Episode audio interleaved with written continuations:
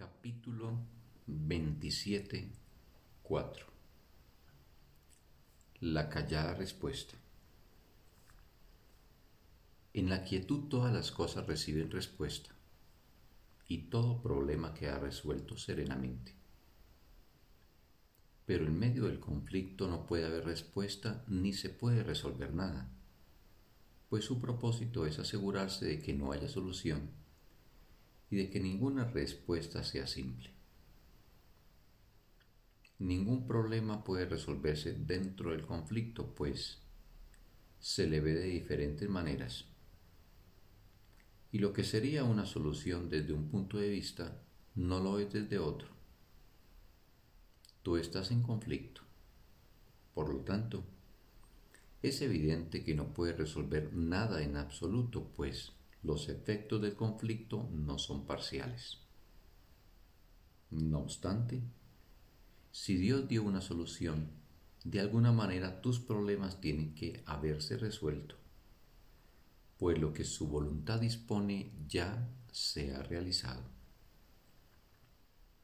Por eso es por lo que el tiempo no tiene nada que ver con la solución de ningún problema ya que cualquiera de ellos puede ser resuelto ahora mismo.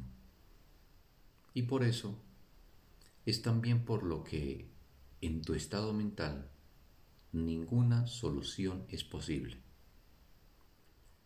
Dios tiene que haberte dado, por lo tanto, una manera de alcanzar otro estado mental en el que se encuentra la solución. Tal, tal es el instante santo Ahí es donde debes llevar y dejar todos tus problemas. Ahí es donde les corresponde estar, pues ahí se encuentra su solución.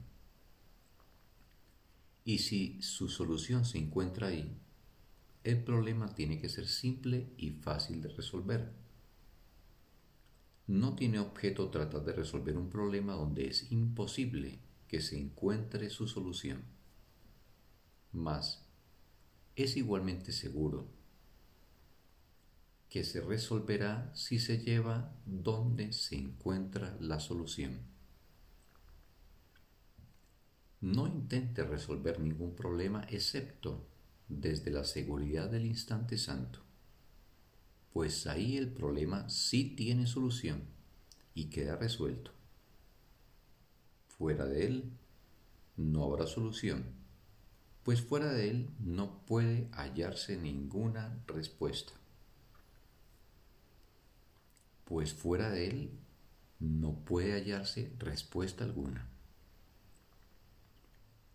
No hay lugar fuera de él donde jamás se pueda plantear una sola pregunta sencilla. El mundo solo puede hacer preguntas que se componen de dos partes una pregunta con muchas respuestas no tiene respuesta. Ninguna de ellas sería válida. El mundo no hace preguntas con la intención de que sean contestadas, sino solo para reiterar su propio punto de vista. Todas las preguntas que se hacen en este mundo no son realmente preguntas, sino tan solo una manera de ver las cosas. Ninguna pregunta que se haga con odio puede ser contestada porque de por sí ya es una respuesta. Una pregunta que se compone de dos partes pregunta y responde simultáneamente y ambas cosas dan testimonio de lo mismo, aunque en forma diferente. El mundo tan solo hace una pregunta y es esta. De todas estas ilusiones, ¿cuál es verdad? ¿Cuáles inspiran paz y ofrecen dicha? ¿Y cuáles pueden ayudarte a escapar de todo el dolor del que este mundo se compone? Independientemente de la forma que adopte la pregunta, su propósito es siempre el mismo. Pregunta para establecer que el pecado es real y las contestaciones que te ofrece requieren que expreses tus preferencias. ¿Qué pecado prefieres? Este es el que debes elegir. Los otros no son verdad. ¿Qué quieres que te consiga el cuerpo que tú desees por encima de todas las cosas? Él es tu siervo y también tu amigo. Dile simplemente lo que quieres y te servirá amorosa y diligentemente. Esto no es una pregunta, pues te dice lo que quieres y a dónde debes ir para encontrarlo. No ha lugar a que sus creencias se puedan poner en tela de juicio lo único que hace es exponer lo que afirma en forma de pregunta. Una pseudo pregunta carece de respuesta, pues dicta la respuesta al mismo tiempo que hace la pregunta. Toda pregunta que se hace en el mundo es, por lo tanto, una forma de propaganda a favor de éste. De la misma manera en que los testigos del cuerpo son sus propios sentidos, así también las respuestas a las preguntas que el mundo hace están implícitas en las preguntas. Cuando la respuesta es lo mismo que la pregunta, no aporta nada nuevo, ni se aprende nada de ella. Una pregunta honesta es un medio de aprendizaje que pregunta algo que tú no sabes no establece los parámetros a los que se debe ajustar la respuesta, sino que simplemente pregunta cuál es la respuesta. Mas nadie que se encuentre en un estado conflictivo es libre para hacer esta clase de pregunta, pues no desea una respuesta honesta que ponga fin a su conflicto. Solo dentro del instante santo se puede plantear honestamente una pregunta honesta y el significado de la pregunta, se derivará todo el significado que pueda tener la respuesta.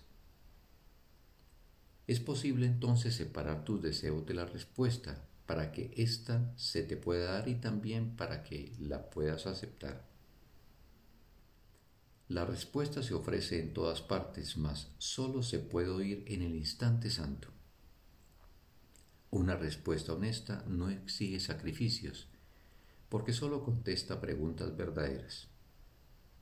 Las preguntas que hace el mundo tan solo quieren saber a quién se le debe exigir sacrificio y no si el sacrificio tiene sentido o no. Y así, a menos que la respuesta indique a quién, no se reconocerá ni será escuchada. Y de este modo, la pregunta seguirá en pie ya que se contestó a sí misma. El instante santo es aquel en el que la mente está lo suficientemente serena como para poder escuchar una respuesta que no está implícita en la pregunta y que ofrece algo nuevo y distinto. ¿Cómo iba a poderse contestar una pregunta que no hace sino repetirse a sí misma? No trates, por lo tanto, de solventar problemas en un mundo del que se ha excluido la solución. Lleva más bien el problema al único lugar en el que se halla la respuesta y en el que se te ofrece amorosamente. En él se encuentran las respuestas que solventarán tus problemas, pues no forman parte de ellos y toman en cuenta lo que puede ser contestado, lo que la pregunta realmente es. Las respuestas que el mundo ofrece no hacen sino suscitar otra pregunta, si bien dejan la primera sin contestar. En el instante santo puede llevar la pregunta a la respuesta y recibir la respuesta que fue formulada expresamente para ti. Fin del texto. Un bendito día para todos.